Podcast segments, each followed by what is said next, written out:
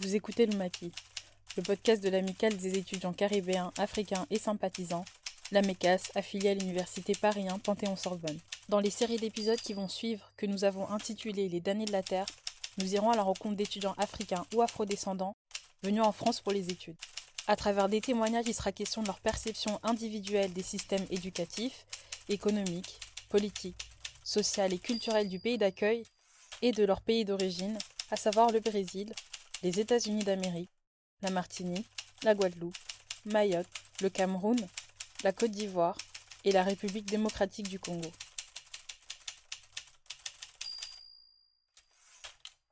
Alors, je m'appelle Saifoudina Amadi. Je suis français d'origine comorienne. Je suis né dans le département euh, de Mayotte. Donc, je suis né là-bas, j'ai grandi là-bas jusqu'à l'obtention de mon baccalauréat en 2017 et la reçue de mon concours d'entrée à Po Paris. Et voilà, donc on est obligé de quitter le territoire parce qu'il n'y a pas assez d'universités ou il n'y a pas de grandes écoles. Donc voilà, on, vient, on vient en France hexagonale pour continuer les études et pour euh, avancer euh, dans nos parcours professionnels et personnels. Alors, Mayotte, en fait, le surnom de Mayotte, c'est l'île au parfum. Vraiment, c'est vraiment une île où euh, c'est une île tropicale. Hein. c'est une île, c'est vraiment la vie. la vie est, belle dans le sens où ah ben, on a la plage, on a. Euh, C'est-à-dire qu'en fait, on n'a pas besoin d'aller acheter euh, des bananes plantes, hein, par exemple, des maniocs, en fait. C'est-à-dire qu'en fait, si on a un voisin ou si a mon père ou ma mère qui cultive un, champ, un temps, en fait, ben, on va directement. La vie, on va dire, de manière générale, est belle, mais de l'autre côté, la vie est aussi difficile parce que le coût de la vie est très cher, en fait. La vie, euh, voilà, ça fait partie des dom-toms, la vie est chère au niveau des, au niveau des, des, des, produits alimentaires. Euh, par exemple, en France, ben, un produit alimentaire peut coûter 2 euros, les yaourts peuvent coûter 2 euros, et à Mayotte, un yaourt peut coûter 6 euh, euros, voire 10 euros, ça dépend des, des, des, des industries agroalimentaires, des entreprises agroalimentaires. Mais c'est vraiment aussi, c'est une île où en fait on allie la culture et la nature en fait. C'est-à-dire qu'en fait c'est vraiment une ville où euh, les aînés sont là pour nous accompagner, pour euh, nous donner euh, les bases fondamentales en fait, pour avancer, pour aller de l'avant et vraiment se construire soi-même euh, en sachant fait d'où on vient et où on va.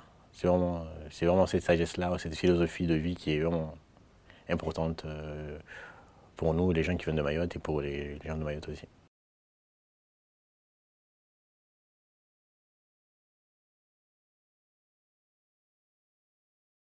Parce qu'en fait, je suis issu d'une famille d'émigrés. Donc, euh, je suis né, on va dire, mes parents étaient clandestins, donc euh, j'étais aussi clandestin, on était clandestin. Euh, et il n'y a pas assez, après, la seule opportunité de quitter le territoire, c'est avoir la nationalité française et avoir le bac, en fait, et réussir un concours, par exemple, et partir du territoire pour trouver, pour se construire. Parce que sur le territoire, on n'a pas on n'a pas de terrain, par exemple. On n'a pas de terrain, mes parents ont immigré. On n'a pas de terrain, on n'a pas de. On habitait dans une maison en tôle pourrie. Donc, euh, c'est-à-dire qu'il y avait des rats partout. Quand il pleuvait, il y avait de l'eau partout. Et euh, pour moi, en fait, c'est. Ben, je devais partir. Je devais partir et. Ben, quand j'ai eu euh, le bac, ben, je me suis dit, en fait, c'est le moment de partir, de quitter le territoire et d'aller te construire ailleurs. En fait, tu peux revenir après. Mais Là, il faut vraiment partir en fait. Il faut partir, il faut partir avec ta famille et pour aller vous, pour aller vous reconstruire ou te reconstruire. Et puis quand, tu, quand j'aurai une situation sociale très stable, je peux revenir sur le territoire. C'est vraiment, c'est vraiment ma, ma, classe sociale, ce que j'ai vécu, euh, qui m'a forcé, on va dire, qui m'a obligé de quitter le territoire. Parce que moi, à un moment donné, je, pour changer d'air, pour changer de, de tête, on va dire, de manière générale, pour changer de, euh, à chaque fois, c'était le même problème en fait. Il n'y a pas assez d'argent, il n'y a pas assez. Parce qu'on n'avait pas droit à la CAF au début. On n'avait même pas droit à la CAF jusqu'à mes 18 ans. Et ma mère n'avait pas droit à RISA, donc euh, c'était très difficile en fait de travailler comme femme de ménage et de gagner 100 euros par mois, etc. Donc il y a tout ça qui, se sont. Il y a tous ces éléments-là qui se sont érigés que voilà, je me suis dit, il faut partir, chercher ailleurs, se construire ailleurs, et puis voilà, aider ma famille, euh, ceux qui sont sur le territoire. Et ceux qui vont me suivre, ceux qui m'ont suivi, bien évidemment.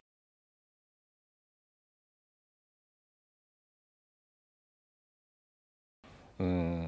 En fait, quand on est dans un territoire comme Mayotte, en fait, on est très dans le, dans, le rêve, en fait. C'est comme euh, du. Euh, Joachim Dubélé, qui est un poète qui avait, écrit un poème sublime, qui, qui a rencontré ce, qu'il allait faire avec son oncle, son oncle qui était ambassadeur au Vatican, tout ça. En fait, on a dit qu'en fait, même avant d'y arriver, etc. Et tout, pour nous, en fait, on a, c'est tellement de, on crée un monde imaginaire avec que des atouts, tout se passe bien, tout est bien, on vit bien, etc. Et, tout. et quand on arrive sur place, eh ben, c'est pas du tout en fait euh, ce qu'on avait rêvé, euh, ce qu'on a passé, ce qu'on a imaginé. Et c'est ça, ce qui, personnellement, c'est ce qui s'est passé en fait. J'ai vraiment au début idéalisé euh, un pays, on va dire, fictif en soi. Tant mieux parce que ça m'a permis d'avoir la force de continuer, de dire en fait un jour je dois partir. Mais en même temps, en arrivant sur place, c'est pas du tout ce que j'ai imaginé, c'est pas du tout ce que j'ai lu à travers les romans qu'on nous a dit, à travers. Euh, c'est vraiment, c'était très différent. Et là, je me suis vraiment, euh, je me suis, comment dirais-je, ben, c'est en, étant sur place que j'ai remarqué que voilà que ce que j'imaginais, c'était pas vraiment ça, et que voilà, il fallait affronter beaucoup de euh, beaucoup de choses en fait euh, dans la vie pour réussir, pour trouver sa place déjà au niveau du, pour trouver sa place en France hexagonale, pour savoir en fait déjà où ben, l'environnement, c'est-à-dire parce que c'est très différent, il y a une grande différence entre vivre dans une île et vivre dans un pays énorme. Dans un pays où il y a des transports partout, et là, dans, un pays, dans île où il n'y a pas beaucoup de transports publics, etc. Donc, il y a une question. On va dire honnêtement, ben, j'ai idéalisé la France hexagonale, et un arrivant sur place, c'était pas ça. Donc en gros, ben, je me suis adapté. Mais je me suis, je me suis adapté pour trouver ma place. Euh.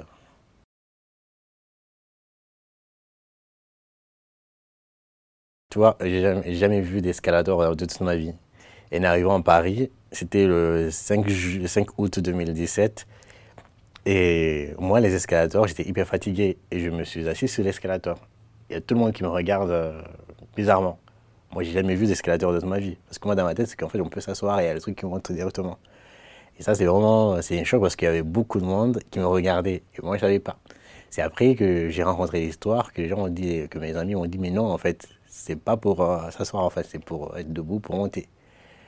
Ça peut nous arriver aussi.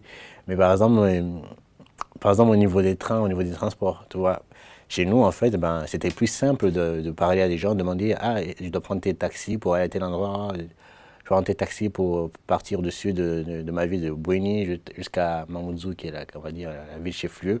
C'était plus assez facile en fait de savoir et tout. Mais en France, non, en fait, en France, parfois, on ne vous regarde même pas, ou les gens ont peur de vous parce qu'ils peuvent, se dire, au fond, vous êtes un, un, arnaqueur, pardon, et voilà, vous êtes qui, c'était et tout. Donc c'est vraiment un choc culturel parce que euh, vous sortez, de, vous sortez d'un milieu on dit bonjour à tout le monde, à un milieu on ne doit pas dire bonjour à tout le monde, on ne doit pas regarder. Et ça, c'est vraiment c'est vraiment ce qui m'a vraiment aussi choqué, pas choqué, mais qui m'a aussi frappé. Genre, c'est très différent. Quand je suis arrivé ici, j'avais un accent hyper prononcé. Donc, euh, parce que tout le monde me dit, ah, t'as un accent, t'as un accent, etc. Bon, euh, même là, j'ai un accent, honnêtement, je vais être honnête. Et euh, j'ai eu des au début, ça m'avait. La personne, les personnes qui m'avaient qui me ça, ça m'avait un peu marqué, mais après, j'ai pas. Parce qu'au fond de moi, je, je, répondais que tout le monde a un accent, donc on ne parle pas. C'est comme. Euh, on peut parler, on parle pas le français de la même manière euh, euh, en France ou dans les autres mers ou en Afrique, donc voilà, on n'a pas, pas le même. tout le monde a un accent en fait.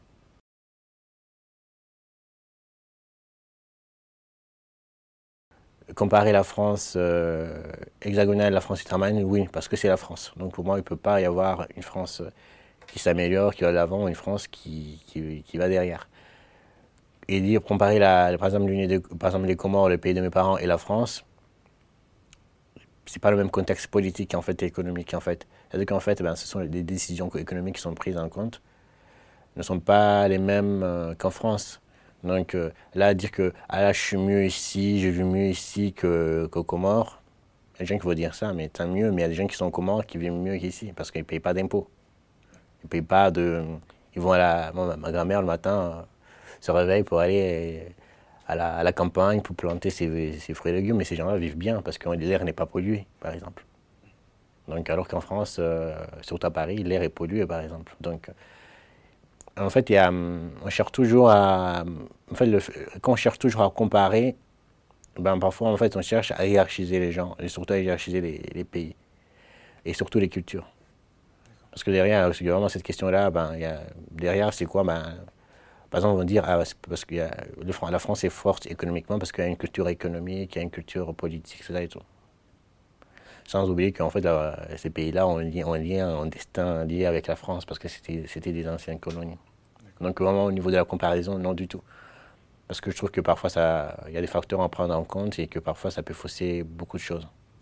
Mais comparer la, France hexagonale et la France ultramarine, oui. Parce que ce sont des départements Comment ça se fait que, par exemple, dans un département, euh, il y a des hôpitaux euh, Dans un département en France il y a des hôpitaux, et dans un département ultramarin, euh, ultramarin comme Mayotte, il n'y a pas assez d'hôpitaux, par exemple. Il n'y a pas assez d'écoles, où les écoles sont surchargées.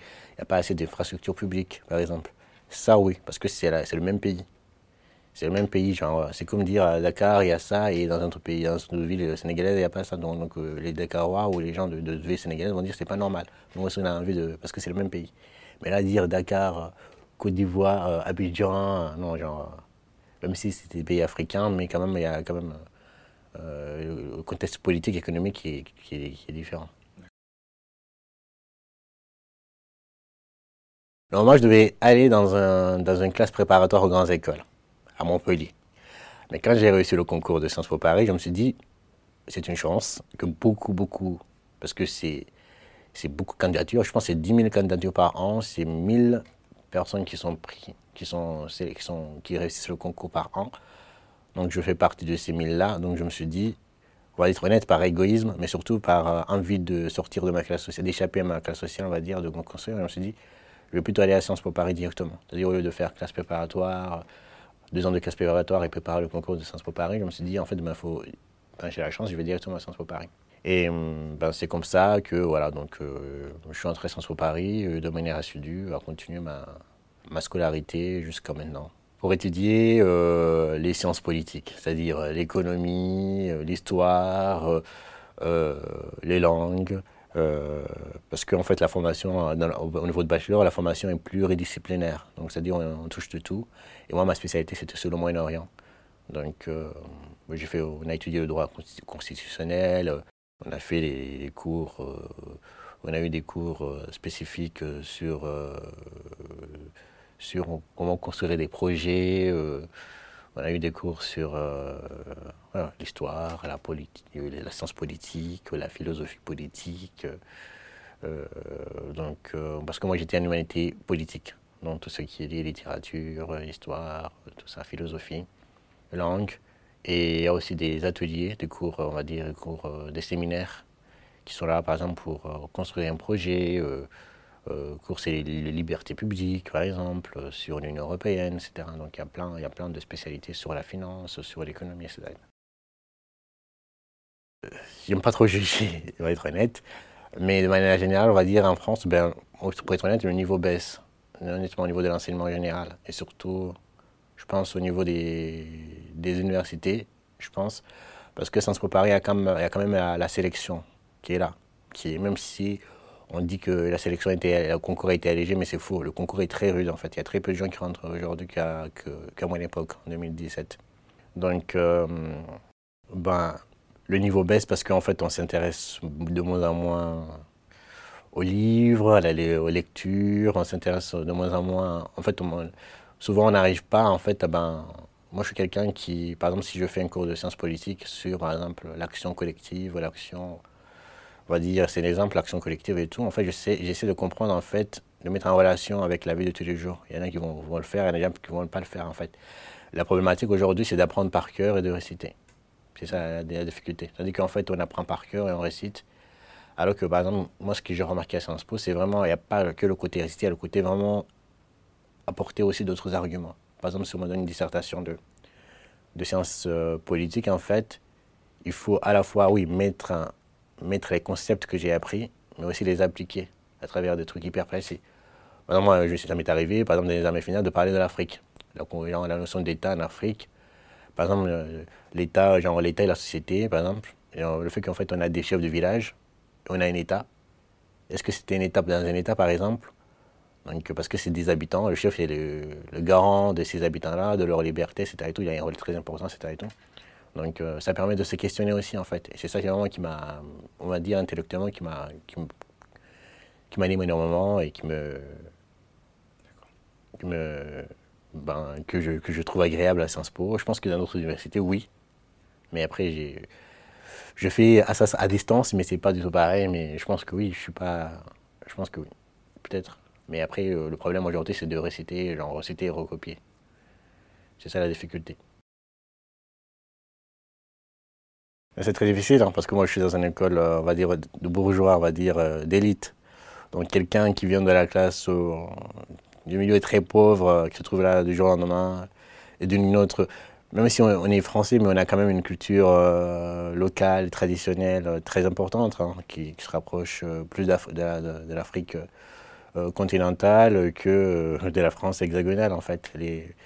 Et, comment dirais-je Et quand je suis arrivé, honnêtement, j'étais dépaysé. En fait, je me suis dit, mais où je suis euh, C'est quoi ce monde qui est autour de moi C'est qui ces gens-là etc. Et tout. Mais, mais ce qui m'a frappé énormément à l'école, c'est. En fait, j'avais déjà conscience de ma classe sociale. Mais à Mayotte, en fait, on s'en fout un peu parce qu'on est dans la religion. Donc, quand on est dans la religion, on dit, ben, que ce soit riche ou pauvre, on est tous ensemble. En fait. Voilà, on est, exactement, on est là, on est, on est pareil et tout. Mais quand je suis arrivé à Sciences Po Paris, et campus de Menton, parce que moi j'étais dans le campus de Menton, et j'ai vu, en fait, j'ai pris conscience, en fait, d'où je venais, de, qui j'étais réellement, en fait. Tu un petit pauvre, etc. Et, et c'est violent, comme. Euh, c'est très violent. C'est très violent. Moi, j'ai eu des expressions comme quoi, ah, lui, il a acquis des problèmes d'argent, euh, etc. Il ne parle que d'argent, etc. Et tout, parce que parfois, j'intervenais en cours. Euh, pour dire qu'en fait, il y a des facteurs économiques qui font qu'on ne réussisse pas, que voilà, donc il faut plutôt réfléchir sur ça, etc. Et, tout. et après, il y a des gens qui disaient, il y a que des problèmes d'argent, etc. Et tout. Ou des phrases du style, euh, euh, par exemple, sur le climat, euh, les pauvres mangent mal, mangent, tu vois, genre, ça, mangent mal, ou... mais ça, c'est marquant parce que quand tu entends ces expressions-là, bah, tu te dis, j'ai jamais pensé à ça en fait. Donc, mon intégration a été, on va être honnête, a été très violente en fait au début parce que c'était vraiment des phrases hyper cash, des, des groupes. Le fait qu'en fait, il y avait des groupes et parfois, il n'y avait pas beaucoup de, de liens à travers ces groupes-là. Alors que moi, c'était très bizarre parce que en, ju en juin, mois de mai 2017 et juin 2017, j'étais dans mon lycée. On préparait le bac, etc. Et, tout, mais je parlais avec tout le monde, je disais, tout le monde, je disais bonjour avec tout le monde. Je... Et le 26 août, en France, je parle quasiment pas à tout le monde. Et il n'y a que des groupes et vous êtes à côté en fait au début. Vous êtes à côté. Et il faut du temps pour, euh, pour vous intégrer et trouver des gens qui. Dans le sens où, euh, quand je rentrais chez moi, parfois je pleurais hein, parce que je me dis, euh, c'est pas, c'est pas normal ce qui m'arrive, ça et tout. Je pleurais parfois. Et en sortant de la rue, parfois pour aller, parce que je viens de. mon campus était à la frontière franco-italienne. Et quand je prenais la, quand je sortais, c'était euh, salle migrant, euh, rentre chez toi, euh, donc salle noire, etc. Et tout. Donc c'était violent. Hein. Il y avait les gendarmes qui m'arrêtaient souvent, très souvent, parce que j'étais noir pour me demander les papiers. Un jour, il y avait même à l'arrêt Maglioc, pas loin de là où j'habitais, un légionnaire qui a sorti son arme, genre comme ça, pour me demander mes, papiers.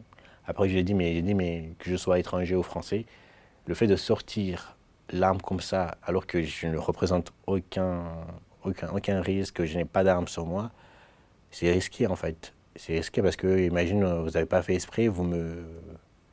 Le tir part comme ça. Je sais que vous maîtrisez votre arme, mais ça peut partir comme ça. Qu'est-ce que vous allez, qu'est-ce que vous allez dire après?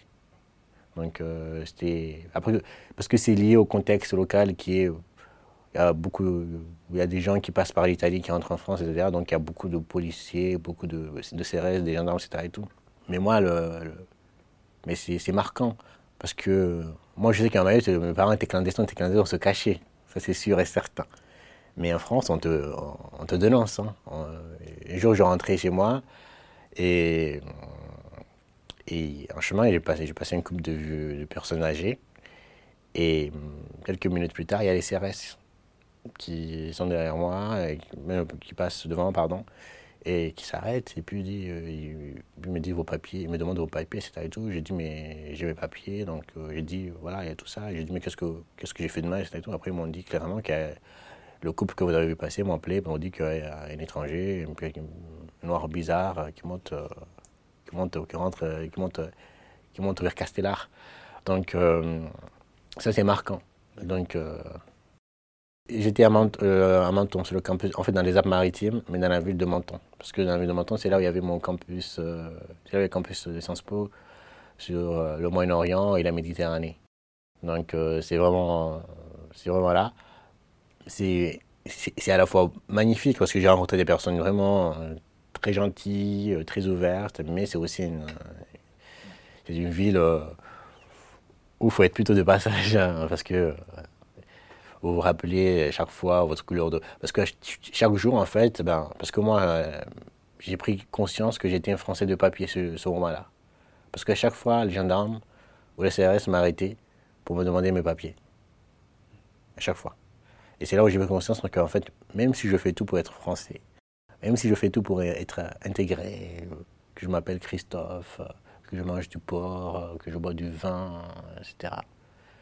Mais pour beaucoup, en fait, il y a quand même, en fait, euh, ben, je reste un Français de papier.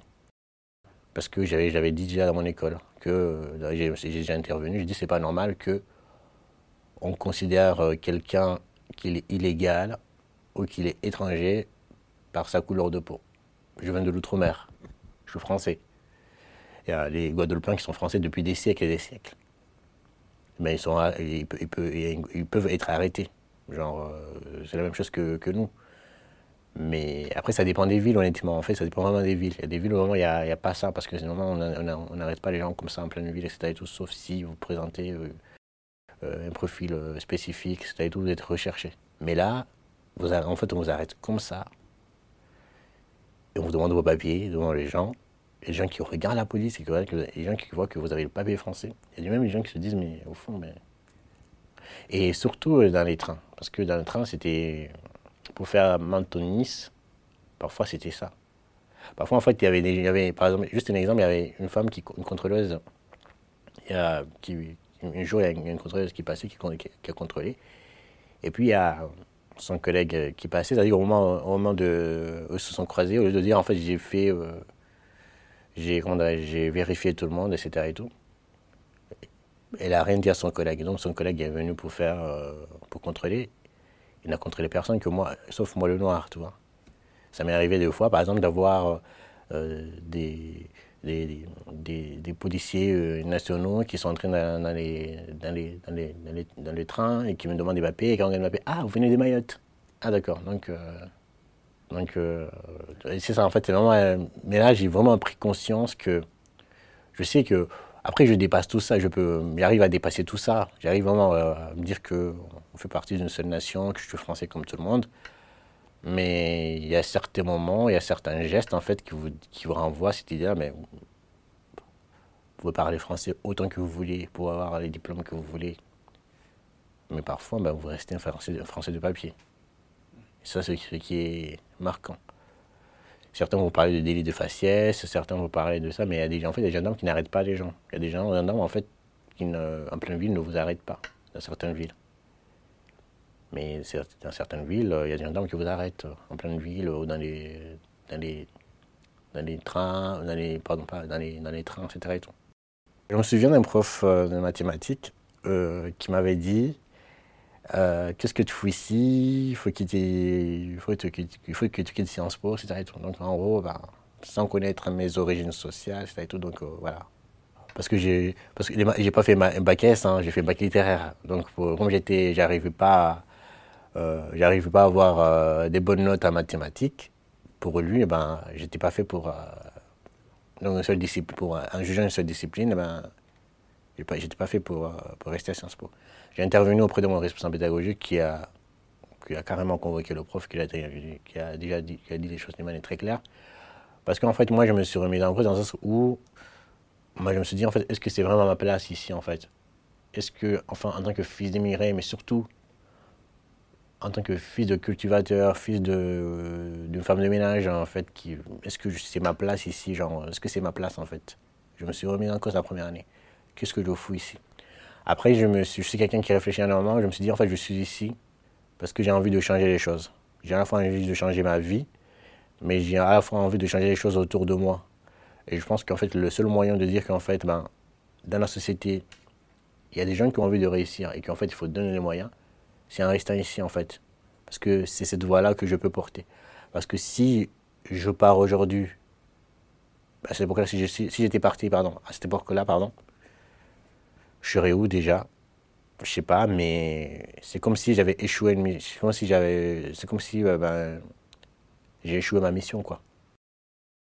J'avais une prof qui est très, euh, très gentille, vraiment remarquable, une prof de sciences politiques, qui a pris mes trucs, hein, qui, est intervenu au niveau de, au niveau de l'administration, qui a parlé au directeur, et qui voulait que je parte de, de Menton, parce qu'à Menton, il n'y a pas de Crous, par exemple. Il n'y a pas de Crous, il n'y a pas...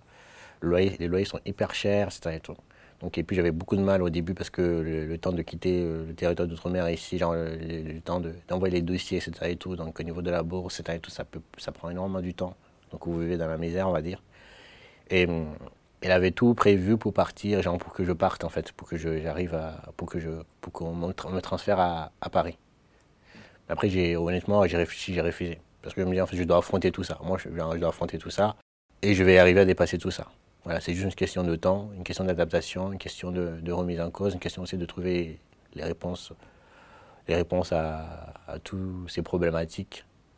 Et c'est comme ça que je vais m'offrir, c'est comme ça que je vais apprendre. Parce que si j'ai des difficultés là et que je pars à Paris, qui dit qu'à Paris, ce sera pas pire qu'ici.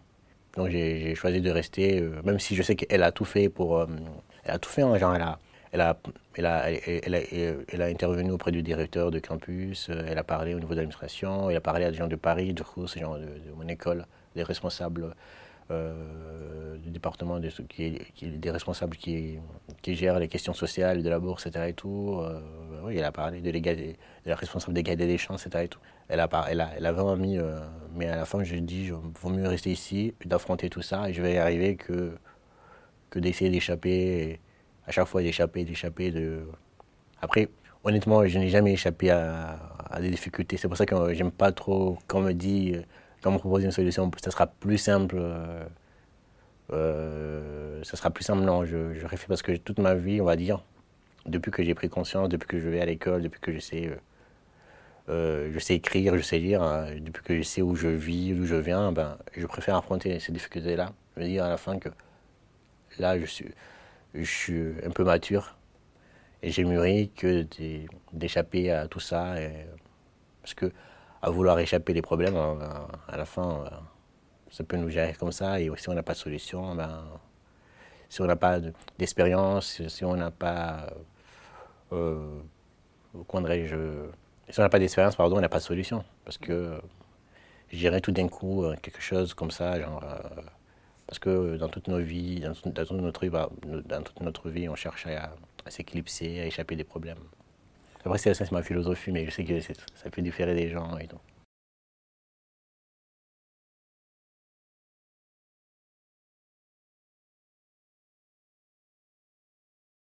Merci d'avoir écouté le Maquis, le podcast de l'amicale des étudiants caribéens, africains et sympathisants, la MECAS. Ces entretiens sont tirés des épreuves de tournage de Sekou, un collage documentaire écrit et monté par Liko Imale, avec Awan Jai et Ruth Kiadika à la caméra, Adia Diaby et Patricia Silvia au son. Pour continuer la conversation, retrouvez-nous sur tous nos réseaux sociaux et via le hashtag Le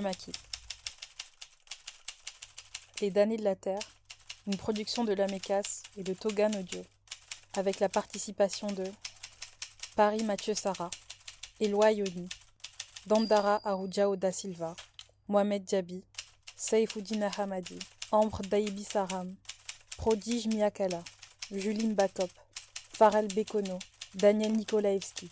Nos remerciements aux associations africaines d'Île-de-France, Paris Dauphine Afrique de l'Université Paris 9 Dauphine, Sorbe Outre-mer de l'Université Paris 1 Panthéon-Sorbonne, Afro ESTP, ESMA de l'Université Paris 1 Panthéon-Sorbonne, ASPA de Sciences Po Paris, CS Afrique de Centrale Supélec, EFAB de l'EDEC, ESSEC Africa, HEC Afrique Antilles, le Club Afrique EM Lyon Alumni, Marifa de l'Université Paris 2 Panthéon Assas, X Afrique de Polytechnique, et enfin nos remerciements au Labo 6 de la Maison des initiatives étudiantes, la MIE de Paris.